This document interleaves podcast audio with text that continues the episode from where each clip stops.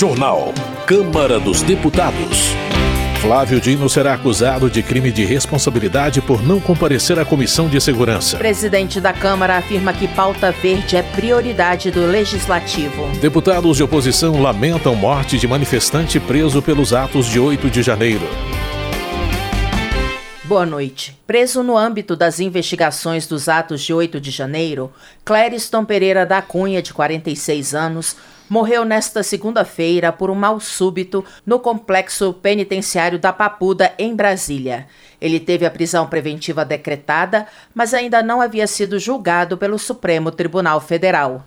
A morte repercutiu no plenário da Câmara. Marcel Van Hatten, do Novo do Rio Grande do Sul, avalia que a morte de Clarinston justifica o impeachment do ministro Alexandre de Moraes. O congressista argumenta que o magistrado foi negligente no cumprimento dos deveres do cargo ao ignorar vários pedidos de libertação imediata por causa de comorbidade grave. Além do impeachment, o deputado defende a criação de uma CPI sobre abuso de autoridade. Delegado Palumbo, do MDB de São Paulo, afirma que Clériston da Cunha não foi detido por ser ladrão, traficante ou criminoso, mas por estar no local errado na hora errada. O deputado entende que há excesso de poder acumulado no Supremo que precisa ser contido pelo sistema de freios e contrapesos. Para ele, se o Senado se omitir diante desse caso, também ficará manchado com o sangue de Clériston. José Medeiros, do PL de Mato Grosso, quer sustar a medalha do mérito legislativo entregue ao ministro Alexandre de Moraes. Na visão do deputado, manter a homenagem significa desprezar os manifestantes que, segundo ele, foram presos injustamente. O congressista critica a atuação do judiciário que liberta criminosos em audiência de custódia, mas ignorou os pedidos de soltura de Clariston, feitos inclusive pelo próprio Ministério Público. Por sua vez, General Girão, do PL do Rio Grande do Norte, afirma que a culpa pela morte de Clariston é do presidente Lula, que, segundo o deputado, poderia ter agido para evitar as invasões aos prédios da Praça dos Três Poderes no dia 8 de janeiro.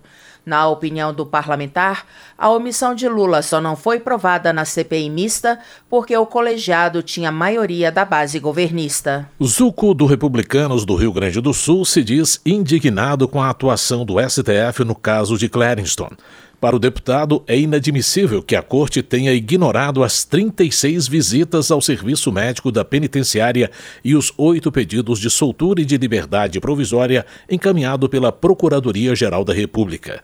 Ele afirma que Clariston foi assassinado pelo sistema político, judicial e prisional, mas que sua morte não será em vão. Carlos Jordi, do PL do Rio de Janeiro, entende que Clériston da Cunha era um preso político, vítima da ditadura da toga, assassinado pela falta de individualização da pena e pela ausência do devido processo legal. O deputado culpa Alexandre de Moraes e acredita que a morte de Clériston vai dar início ao impeachment do ministro. Na opinião do parlamentar, caso o Senado se omita, também se tornará responsável pela tragédia. Coronel Telhada, do PP de São Paulo, considera o falecimento de Clarinston mais um absurdo produzido pela justiça brasileira. O parlamentar afirma que, enquanto criminosos recebem benefícios, um pai de família acaba morto por causa do descaso e da prevaricação de um agente do judiciário. Como policial militar, o coronel lembra que se um preso sob sua guarda sofresse qualquer atentado, ele seria responsabilizado. Por isso, o deputado pede a punição de quem deixou Clériston morrer na cadeia. Maurício Marcon, do Podemos do Rio Grande do Sul, avalia que a prisão de Clériston era injusta e que a culpa por sua morte é de Alexandre de Moraes. O deputado acusa o ministro de ignorar os pedidos de soltura de Clériston, mesmo após a demonstração de que seu quadro de saúde era frágil. O congressista espera conseguir mais 20 assinaturas para a abertura de uma CPI contra o abuso de autoridade de membros do Poder Judiciário brasileiro. Maurício do Vôlei, do PL de Minas Gerais, se solidariza com a família de Clériston da Cunha e assinala que a morte dele era uma tragédia anunciada. O deputado culpa o ministro Alexandre de Moraes por omissão e o presidente do Senado, Rodrigo Pacheco, por não ter agido de forma mais rigorosa contra os desvios do judiciário. Ele entende que um pai de família não poderia ser preso por expressar suas opiniões e defender suas crenças. Justiça. O ministro da Justiça, mais uma vez, não compareceu à reunião da Comissão de Segurança Pública da Câmara, alegando ser alvo de ameaças de parlamentares. Deputados dizem que a ausência de Flávio Dino configura crime de responsabilidade. Acompanhe na reportagem de Ana Raquel Macedo. O ministro da Justiça e Segurança Pública, Flávio Dino, não compareceu pela terceira vez à Comissão de Segurança Pública da Câmara dos Deputados. Ele havia sido convocado pelos parlamentares para prestar esclarecimentos sobre diferentes temas. Em novo ofício ao presidente da Câmara, Arthur Lira, o ministro da Justiça reiterou nesta terça-feira que é alvo de ameaças proferidas por parlamentares. Como alternativa à vinda à Comissão de Segurança Pública, Flávio Dino sugeriu novamente uma comissão geral no plenário da Câmara. O presidente da Comissão de Segurança, deputado Sanderson, do PL do Rio Grande do Sul, disse que denunciará Flávio Dino à Procuradoria-Geral da República para que o ministro responda por crime de responsabilidade no Supremo Tribunal Federal. E essa é a terceira vez que o ministro da Justiça comete um crime de responsabilidade. Mesmo que ele venha na semana que vem, diante da falta mais uma vez, reiterada do Ministro da Justiça e Segurança Pública, senhor Flávio Dino, nós vamos já, de ofício, Secretaria, mais uma vez, oficiarmos a PGR, Procuradoria-Geral da República, comunicando a ausência e dizendo da não justificação e pedindo a instauração do competente processo de crime de responsabilidade. Pela Constituição, a ausência injustificada de ministro de Estado convocado pelo Congresso poderá configurar crime de responsabilidade. Uma lei de 1950 prevê que, nesse caso, o ministro poderá ser alvo de um processo de impeachment. A convocação de Flávio Dino decorre de 23 de 30 pedidos hoje em andamento na Comissão de Segurança Pública. Entre outros pontos, os deputados querem explicações do ministro sobre temas como os atos do 8 de janeiro, a regulamentação das armas, a invasão de terras, as prisões relativas a dados falsos sobre vacinas, o corte de verba no orçamento de 2024 para o combate ao crime organizado ataques a membros da comissão, notícias falsas sobre caçadores, atiradores e colecionadores, controle de conteúdo danoso no YouTube, criminalização de games e interferência na Polícia Federal. Da Rádio Câmara de Brasília, com informações de Ralph Machado, Ana Raquel Macedo. Política. Giovanni Cherini, do PL, destaca a visita do ex-presidente Jair Bolsonaro e da ex-primeira-dama Michele Bolsonaro ao Rio Grande do Sul no último fim de semana. O deputado relata que mais de 1.500 pessoas participaram da cerimônia de filiação ao PL na cidade de Esteio. Segundo o parlamentar, a popularidade de Bolsonaro continua alta, mobilizando os cidadãos por onde passa. Economia. Preocupado com o déficit fiscal, o delegado Marcelo Freitas, do União de Minas Gerais, considera que a geração de emprego é o principal caminho para o aumento da arrecadação. O deputado propôs uma emenda à Constituição que desonera a folha de pagamento em todos os setores da cadeia produtiva, a fim de substituir os programas assistenciais por empregos formais. Joséildo Ramos, do PT da Bahia, ressalta que o Instituto de Finanças Internacionais prevê que o crescimento do Produto Interno Bruto do Brasil será de 3,2% em 2023. O parlamentar atribui parte desse sucesso às políticas públicas implementadas pelo governo federal, como a redução do desemprego e o aumento do consumo. Em entrevista concedida nesta terça-feira, o relator da LDO, deputado Danilo Forte, reiterou que busca alternativas para o financiamento do fundo eleitoral em 2024. A reportagem é de Silvia Munhato. O relator da Lei de Diretrizes Orçamentárias de 2024, o deputado Danilo Forte, do União do Ceará, disse que pretende encontrar alternativas para o financiamento do fundo eleitoral no ano que vem. Ele afirmou que, como o custeio da máquina pública consome grande parcela dos recursos orçamentários, será necessário cortar parte dos investimentos previstos e citou o programa de aceleração do crescimento. O governo previu apenas 900 milhões de reais para o fundo eleitoral, mas na eleição de 2022 foram gastos cerca de 5 bilhões de reais. A Comissão Mista de Orçamento já aprovou uma reserva temporária desse valor, retirando das emendas de bancadas estaduais. Mas os parlamentares rejeitam a ideia, porque esses recursos têm execução obrigatória. O total das emendas de bancadas, sem a reserva, seria de 12,5 bilhões de reais. Danilo Forte explicou que pretende entregar essa semana o seu relatório final, mas ainda espera pareceres técnicos sobre como ficam os contingenciamentos de recursos em 2024, após a aprovação das novas regras fiscais este ano. O senador Randolfo Rodrigues, da Rede do Amapá, apresentou emenda à LDO determinando que o contingenciamento máximo respeite um crescimento mínimo das despesas de 0,6% em relação a 2023. Segundo ele, isso é o que diz o novo arcabouço fiscal. A cada dois meses, o governo precisa verificar se a meta fiscal corre risco de não ser cumprida e aí decide pelos bloqueios. Para 2024, a meta proposta pelo governo é de déficit zero. O deputado Danilo Forte disse que pediu pareceres sobre a questão dos bloqueios para os consultores do Congresso e para o Tribunal de Contas da União. Em entrevista nesta terça-feira, o deputado voltou a dizer que pretende incluir na LDO regras para um desembolso programado dos recursos das emendas parlamentares que têm execução obrigatória. Questionado se isso não pressionaria muito o governo na liberação dos recursos, Danilo Forte respondeu que a política pressupõe disputa por espaço. A obrigação de harmonizar e fazer o planejamento é do Poder Executivo. Agora, o desejo e a vontade de ver os investimentos sendo realizados é de quem os propõe. Todo mundo quer levar o dinheiro para o seu investimento. Nessa quarta-feira, a Comissão Mista de Orçamento tem reunião marcada para a votação do relatório preliminar do Plano Plurianual 2024-2027. O plano traça as prioridades do governo para um período de quatro anos. Já a LDO dá as diretrizes para a elaboração dos orçamentos anuais. Da Rádio Câmara de Brasília, Silvia Minhato. Educação.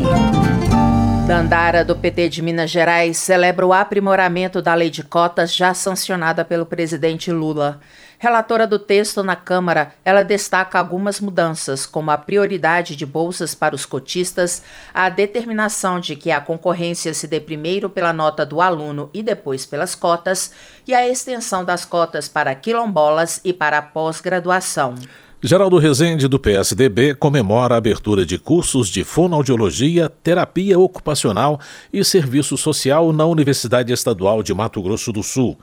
De acordo com o deputado, a iniciativa atende a uma demanda antiga de entidades do terceiro setor que cuidam de pessoas com deficiência por causa da escassez de profissionais nessas áreas. Duarte Júnior, do PSB do Maranhão, denuncia o descaso da Prefeitura de São Luís em relação às verbas do antigo Fundef.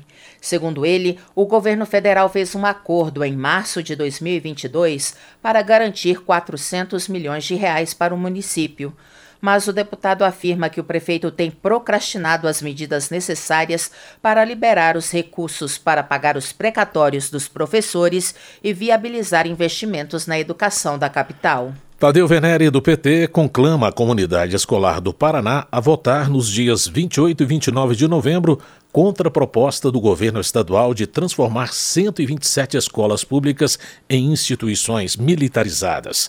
O deputado também condena a possibilidade de militares da reserva, sem treinamento adequado, receberem salários mais altos que os dos próprios professores. Trabalho. Vicentinho do PT participou de reuniões para discutir o papel dos sindicatos na defesa da democracia e dos direitos trabalhistas, que, segundo o deputado, foram atacados durante o governo Bolsonaro. Ele também exalta o trabalho realizado pelo Sindicato dos Bancários de São Paulo. O parlamentar afirma que a diretoria tem sido implacável na defesa dos trabalhadores e no combate ao machismo, ao racismo e ao preconceito. Luiz Couto, do PT, se solidariza com centenas de funcionários da fábrica têxtil Coteminas, na Paraíba, que, após enfrentarem atraso nos salários, foram demitidos. Ele critica o governo estadual por não intervir na situação ou oferecer alternativas, como incentivos fiscais para a empresa. Ele lembra que a Coteminas é responsável responsável por 20% do consumo nacional de algodão e, além das instalações na Paraíba, tem fábricas em Minas Gerais, Santa Catarina e Rio Grande do Norte. Desenvolvimento Regional. Silvia Cristina do PL critica o silêncio do INCRA ao ignorar convite do movimento Rondônia Pede Socorro, em que mais de mil produtores rurais reivindicam regularização fundiária. Ela lembra que o INCRA foi criado há mais de 50 anos com o objetivo de promover a regularização fundiária. A deputada também repudia o tratamento desrespeitoso dado aos produtores e pede respostas do órgão. Érica Hilton, do PSOL, acionou o Ministério Público para multar a concessionária de energia Enel em 50 milhões de reais por dia de apagão em São Paulo. Para a deputada, é um absurdo que as empresas só pensem no lucro e não respeitem os consumidores.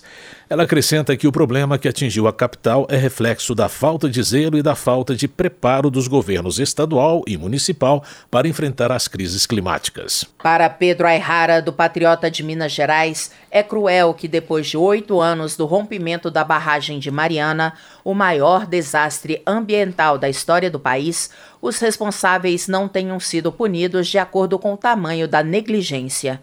Ele também critica a governança da Fundação Renova, encarregada das ações de reparação. O deputado afirma que a fundação prefere pagar as multas pelo descumprimento das ações em vez de implementar as políticas acordadas. Transportes. Josenildo, do PDT do Amapá, chama a atenção para o lucro líquido da Latam no terceiro trimestre deste ano, que chegou a 232 milhões de dólares, o que equivale a cerca de um bilhão de reais. O parlamentar acha injusto que, enquanto companhias aéreas comemorem lucros bilionários, os brasileiros tenham que pagar preços exorbitantes nas passagens nacionais. Relações Exteriores. Padre João, do PT de Minas Gerais, condena as ações de Israel contra a Palestina ao longo dos últimos 75 anos. O deputado alega que o plano israelense é eliminar o povo palestino. No conflito atual, o deputado cita a ocorrência de inúmeros crimes de guerra, como a morte de crianças, civis e profissionais de saúde, além da destruição de escolas e hospitais. Ele pede que a comunidade internacional se una em favor da população palestina. Meio Ambiente. Milton Tato, do PT Paulista, alerta que no ritmo atual de emissões de gases de efeito estufa, o mundo caminha para um aumento da temperatura média de 2,5 graus centígrados neste século. O deputado observa que, se não houver avanços em programas de proteção ambiental, surgirão diversas áreas inabitáveis no planeta. Ele destaca como prioridade a aprovação de projetos de combate aos agrotóxicos, de crédito de carbono e de incentivo aos bioinsumos. Presidência. O presidente da Câmara participou por videoconferência da abertura do seminário da Organização Internacional do Açúcar, realizado em Londres. Arthur Lira reiterou que a pauta verde é prioridade do legislativo, como informa o repórter Tiago Miranda. O presidente da Câmara dos Deputados, Arthur Lira, afirmou que a Câmara tem se esforçado para manter o Brasil no protagonismo nos debates sobre desenvolvimento sustentável. Segundo ele, a chamada pauta verde é prioridade do legislativo para as próximas semanas e para os próximos anos. Ele participou por videoconferência da abertura de seminário da Organização Internacional do Açúcar em Londres. O principal desafio da humanidade hoje é encontrar caminhos e soluções viáveis e duradouros para conciliar as demandas por crescimento econômico, inclusão social e proteção ambiental. Lira destacou alguns projetos prioritários em pauta na Câmara. Entre eles, a votação do mercado de crédito de carbono, que cria incentivos econômicos para fontes energéticas de baixa emissão e que pode ser votado nos próximos dias. O texto já foi aprovado pelo Senado. O presidente também citou proposta que traz medidas para estimular o uso de combustíveis sustentáveis no setor de transportes, como o diesel verde e o aumento do teor de etanol na gasolina. O texto do executivo é chamado de Projeto de Combustível do Futuro. Outro projeto que está entre as prioridades da Câmara é o que estabelece o marco regulatório para a chamada produção de energia offshore. O texto já foi aprovado pelo Senado e define regras para a exploração de energia eólica, solar ou das marés em alto mar. Da Rádio Câmara de Brasília, com informações de Luiz Gustavo Xavier, Thiago Miranda. Termina aqui o Jornal Câmara dos Deputados, com trabalhos técnicos de Everson Urani e locução de Luciana Vieira e José Carlos Andrade. Uma ótima noite para você. A Voz do Brasil retorna amanhã. Uma boa noite. Você ouviu A Voz do Brasil. Boa noite.